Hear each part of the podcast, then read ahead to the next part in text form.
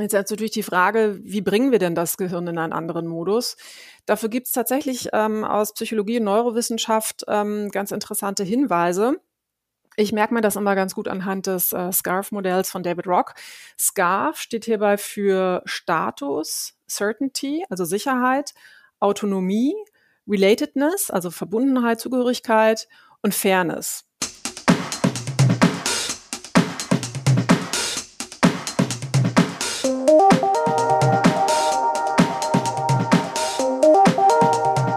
Herzlich willkommen zu einer neuen Ausgabe der Lernkurve, dem Podcast für alle Fans von Corporate Learning und Communication. Wir schauen mit unseren Gästen auf aktuelle Themen und Entwicklungen rund um Lernen und Kommunizieren im Unternehmen. Mein Name ist Dirk Schwendt. Thema heute Behavior Change in Transformationsprojekten und ich habe einen ganz wunderbaren Gast dazu, Nora Heger, Expertin für Behavior Change und Leadership Development hier bei Accenture. Hallo Nora. Hallo Dirk das Thema Veränderung, Angst vor Veränderung und Change, Change Management als, als Mittel, um diesen Ängsten vor Veränderung zu begegnen, das gibt's ja schon länger und gibt's überall und das verliert auch nie an Aktualität. Und bei uns ist ja häufig so in großen Transformationsprojekten äh, äh, sind, von denen oft x tausend Menschen betroffen sind. Da ist natürlich Change und Change Management immer ein Riesenthema und ist aktuell. Die Psychologie ist ja inzwischen auch äh, weiter als noch vor x Jahren, so dass man doch genaue Erkenntnisse darüber gewonnen hat, was Menschen tatsächlich zu einem bestimmten Verhalten motiviert oder was eben auch nicht. Und für uns als Trainings- und Kommunikationsexperten in solchen Projekten stellt sich natürlich immer die Frage, wie können wir diese Erkenntnisse denn ganz handfest in der täglichen Arbeit nutzen, um Change, Change Management tatsächlich erfolgreich zu gestalten. Lass uns das doch mal, Nora, an einem an einer konkreten Situation, mit einer konkreten Situation starten, wie sie zumindest für uns und damit auch für viele ja, Betroffene von solchen Projekten ähm, nicht untypisch ist. Also ein, ein Unternehmen beschließt äh, in einem großen Transformationsprogramm die bestehenden Prozesse zu verändern, ein neues IT-System äh, einzuführen für alle Mitarbeiter. Und das ist ein System, mit dem tatsächlich der größte Teil der, der Belegschaft jeden Tag intensiv arbeitet. Und da gibt es aus unserer Erfahrung natürlich immer so ein, einerseits die Gruppe derjenigen, denen es nicht schnell genug gehen kann, ja, mit der Einführung und die so schnell wie möglich das Neue, das vermeintlich Bessere haben wollen. Und es gibt andere, die, die strikt gegen diese Einführung ist, was ja eigentlich ein bisschen kontraintuitiv ist, weil es ist ja eigentlich gut und erfreulich, wenn irgendwas Altes, Veraltetes durch etwas Neues, Effizientes äh, ausgetauscht wird. Oder wie ist das, Nora? Naja, meistens wissen wir ja nicht so genau, ob das Neue wirklich besser ist. Ja, und gerade diese Ungewissheit ist das, was für unser Gehirn so anstrengend ist. Es gibt nämlich Gewohnheiten und Vorhersehbares. Man muss verstehen, dass die initiale Reaktion immer aus dem Körper, in dem Fall aus dem Gehirn kommt, ja, aus, und zwar aus einem sehr alten Teil des Gehirns. Und der funktioniert ganz nach Überlebensmodus. Also wirklich nach der Frage, ist es eine Bedrohung, ja oder nein? Und wenn es eine Bedrohung ist, dann gibt es drei mögliche Reaktionen, nämlich Fight, Flies, Flight oder Freeze. Ja, also ähm, Fest, äh, Angriff, Flucht oder tatsächlich Festfrieren. Und alle drei sind schwierig, wenn man Menschen zur Veränderung bewegen möchte. Das macht die Herausforderung eigentlich noch größer, da die, die Art der Bedrohung dann, wie du das sagst, ja ganz unterschiedlich, also die empfundene Bedrohung ganz mhm. unterschiedlich sein kann, was vermutlich dann auch unterschiedliche Maßnahmen eigentlich not, notwendig macht. Aber wie vor so einem Hintergrund, wie, wie schafft man denn dann möglichst breit Change Management Maßnahmen abzudecken oder einzusetzen, die tatsächlich alle diese verschiedenen wahrgenommenen Arten der Bedrohung adressieren? Hm.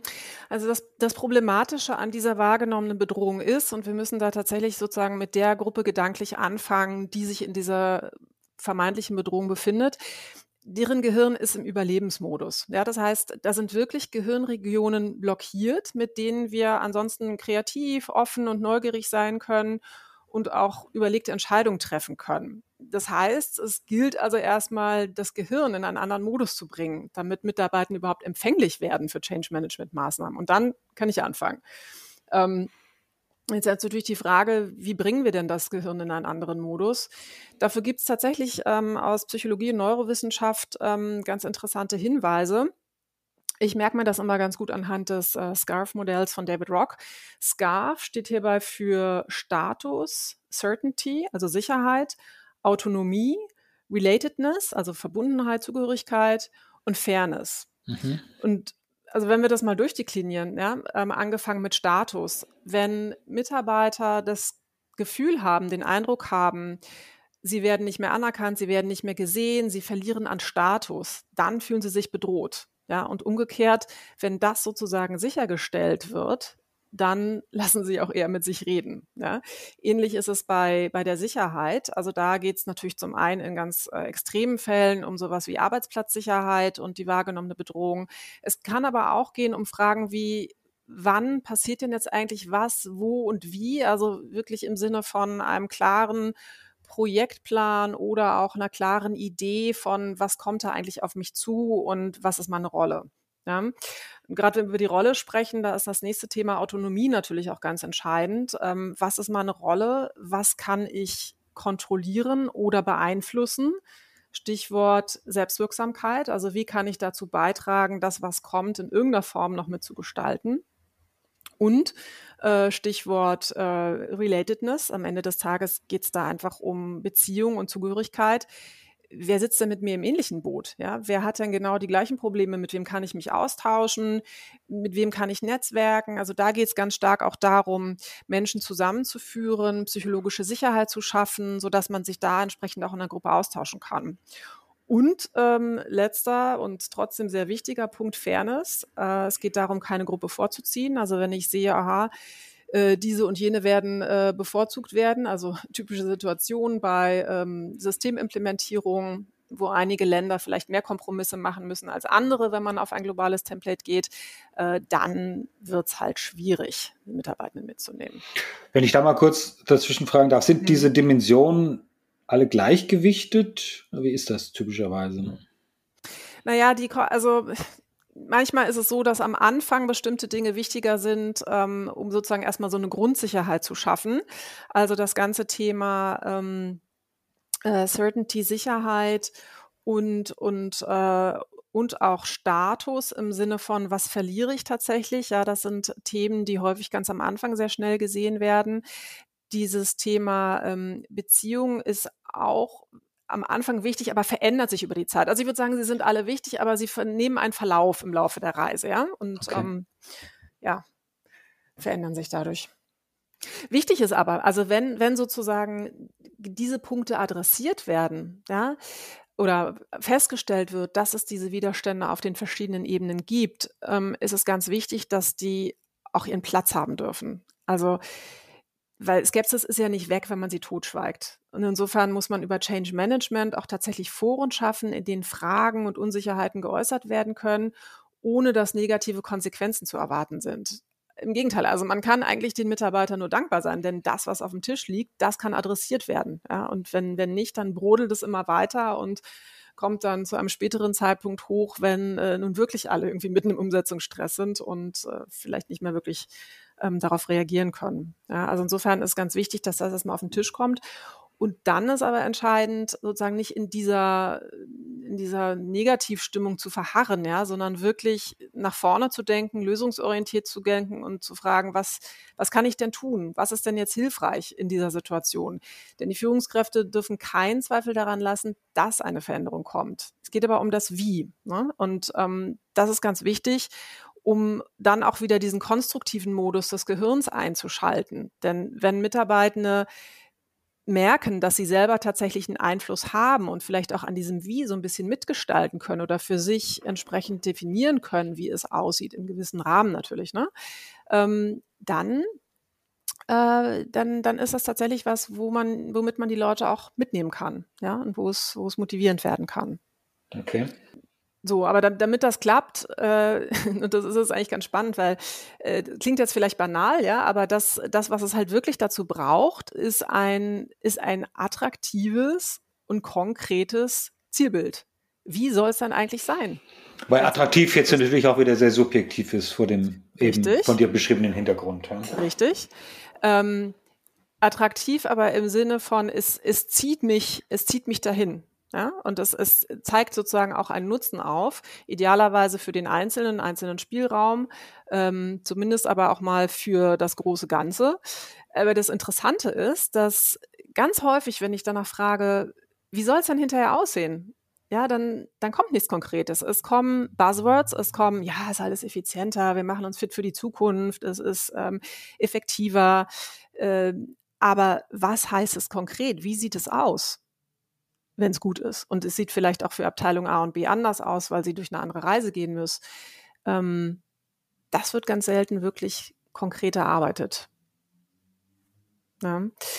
Und insofern, was, äh, was ich gerne mit Teams dann erarbeite, ist tatsächlich ganz konkrete Verhaltensweisen mit den Führungskräften und ihren Teams. Also was wollen sie in Zukunft sehen, was wollen sie nicht mehr sehen und auch welche Annahmen stehen dahinter beziehungsweise welche Annahmen können im Weg stehen für eine Veränderung.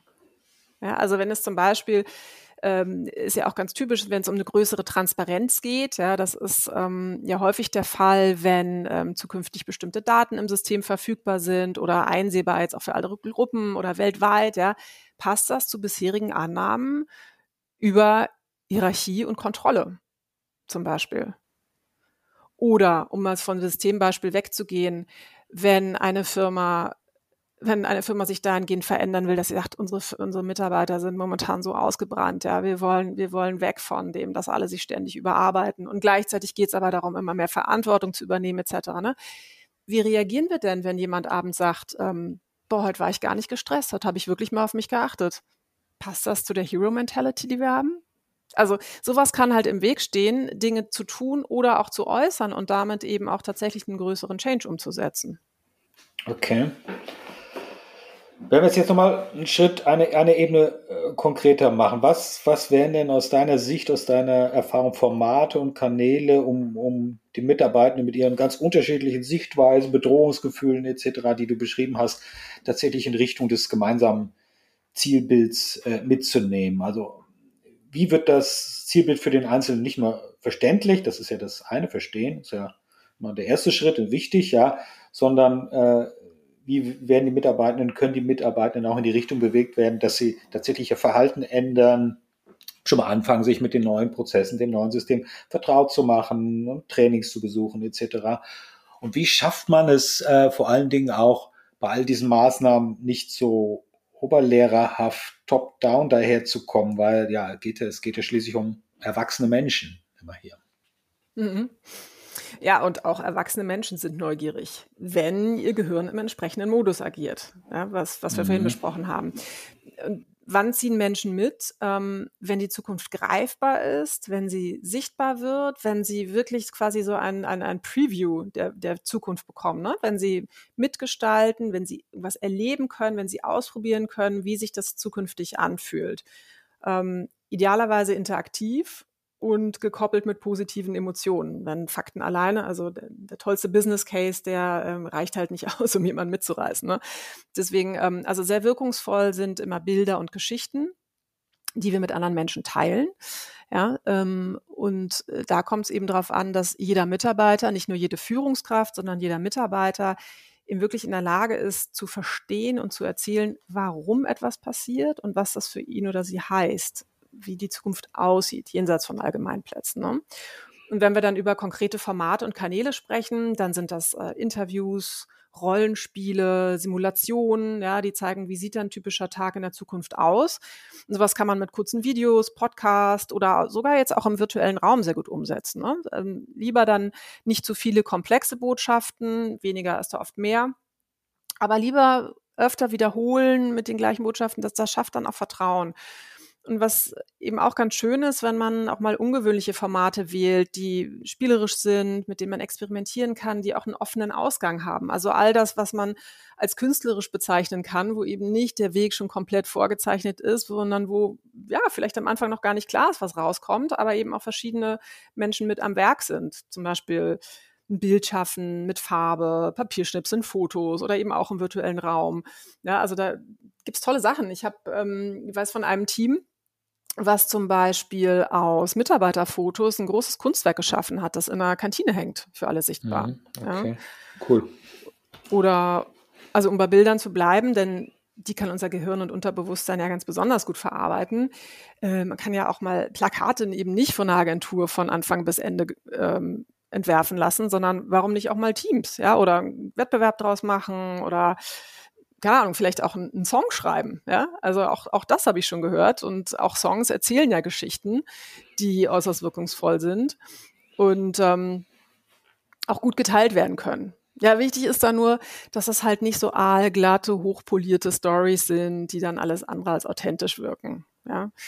Warum kann man denn nicht zum Beispiel mal jemand im Prozess begleiten? Dann genau in dem Moment, wo es auch schwierig ist. Und wir können sozusagen live mitverfolgen, so ein bisschen Influencer-mäßig, ja, wie es mit der Person weitergeht. Das, also das findet unser Gehirn viel spannender. Und damit kann ich mich auch identifizieren. Ja. Zurückkommen zum SCARF-Modell. Da fühle ich mich dann zugehörig zu einer Gruppe, die gemeinsam durch eine Veränderung geht. Ja. Vielleicht sind wir sogar die Vorreiter. Idealerweise ist es ja so, dass die Gruppe, die Gruppe, die Vorreiter ist, die, die muss cool sein.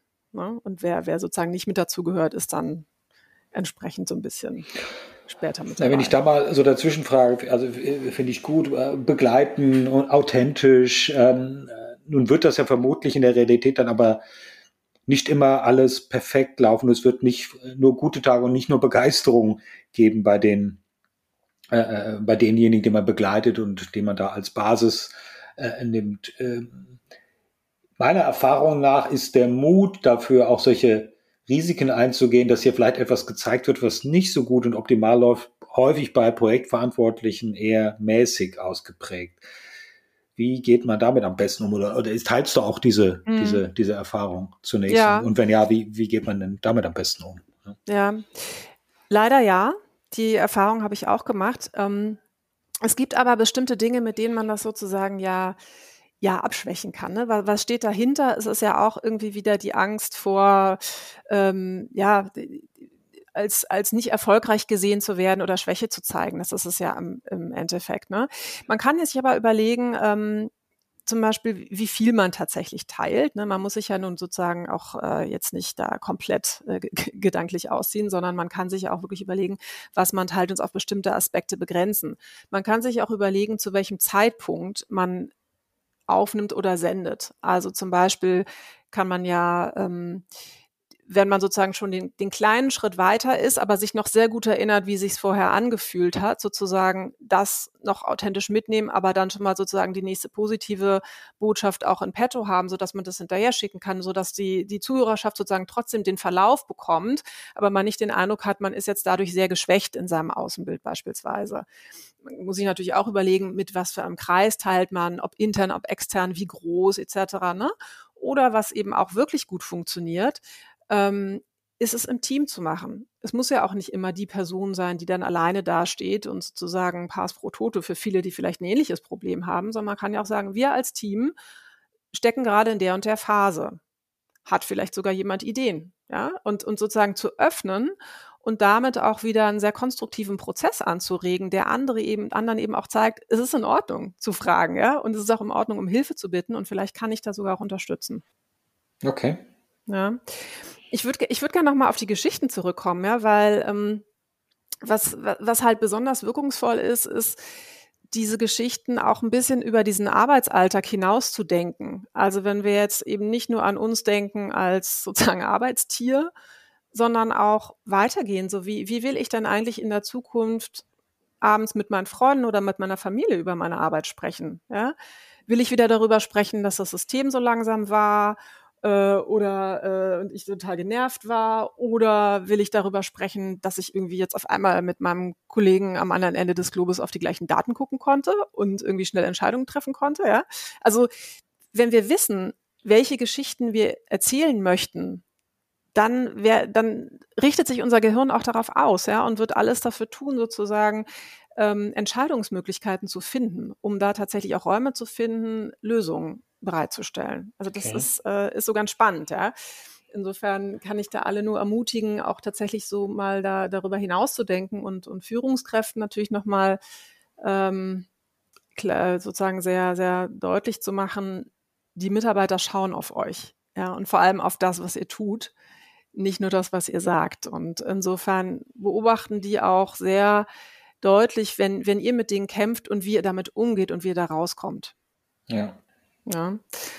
Also ja, also zusammengefasst könnte man sagen, bringt eure Gehirne in den richtigen Modus, sorgt für psychologische Sicherheit, schafft Klarheit über das Wie und wie die Zukunft aussehen soll, idealerweise natürlich auch noch warum, erzeugt Bilder und Geschichten statt Buzzwords, tut euch in Gruppen und Netzwerken zusammen und checkt eure eigene Haltung und lebt vor, was ihr sehen wollt.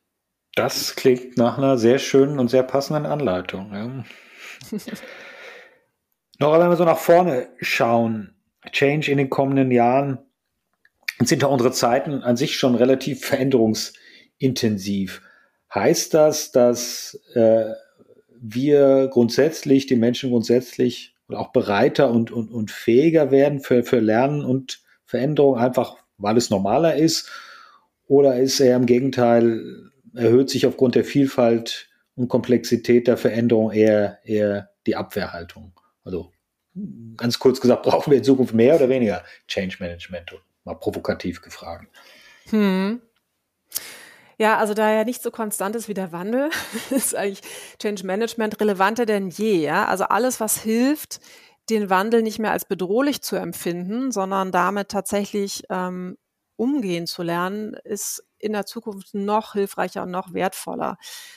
Ähm, ich denke aber, dass Change Management ein bisschen andere Ausprägung bekommen wird. Ja, ich meine, wir müssen ja auch unterscheiden zwischen der eher jüngeren Generation, für die ja all das, was du gerade beschrieben hast, wesentlich selbstverständlicher ist. Ne?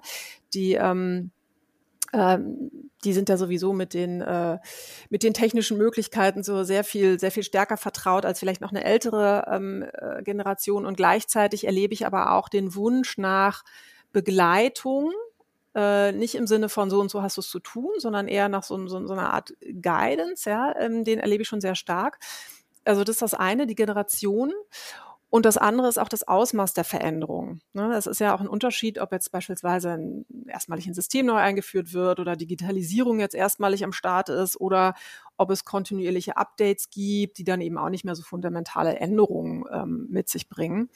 Ähm, insofern, da ist Change Management halt auch mal ein bisschen anders gefordert, aber grundsätzlich ähm, sehe ich auch jetzt schon einen Trend, dass es nicht mehr so projektgebunden ist, auf einen Zeitpunkt ausgerichtet, sondern dass viele Teams ähm, mehr und mehr Change Management Kompetenzen auch erwerben, ja, oder zum Beispiel auch selber in kontinuierliche Reflexionsprozesse gehen ähm, Kompetenzen ins Team verlagern, sich dann jemand nochmal extern holen, wenn sie genau diesen Blick von außen brauchen oder eine neutrale Moderation, ja. Aber grundsätzlich, und das ist, das ist was, wie gesagt, was ich jetzt schon sehe und was ich denke ich später immer noch weiter verstärken wird. Wir müssen weg hin, weg von dem Gedanken, äh, Change Management ist das, was das Change Management Team macht, ja, oder irgendwas, was man möglicherweise auslagern kann, sondern das ist was, was uns alle betrifft und ich sehe Change Management Professionals, ja, äh, in der Rolle der Moderation, Begleitung, Steuerung, Hinweise geben und sozusagen die Klammer darum bilden. Aber der Wandel selbst kommt sozusagen durch alle und dann wird er auch als positiv empfunden. Das klingt doch schön. Ein, ein schönes Schlusswort. Der Wandel, der dann positiv empfunden wird, das ist doch das Ziel von Change Management und natürlich in Summe das, das Ziel äh, von uns allen auch in den entsprechenden Projekten. Nora, vielen Dank. Das war, wie ich finde, in, in kurzer Zeit sehr eindrücklich beschrieben und, und mutmachend auch für das, für das Thema Change Management. Vielen Dank, ähm, dass du da warst. Ja, bis zum nächsten Mal. Sehr gerne. Ciao.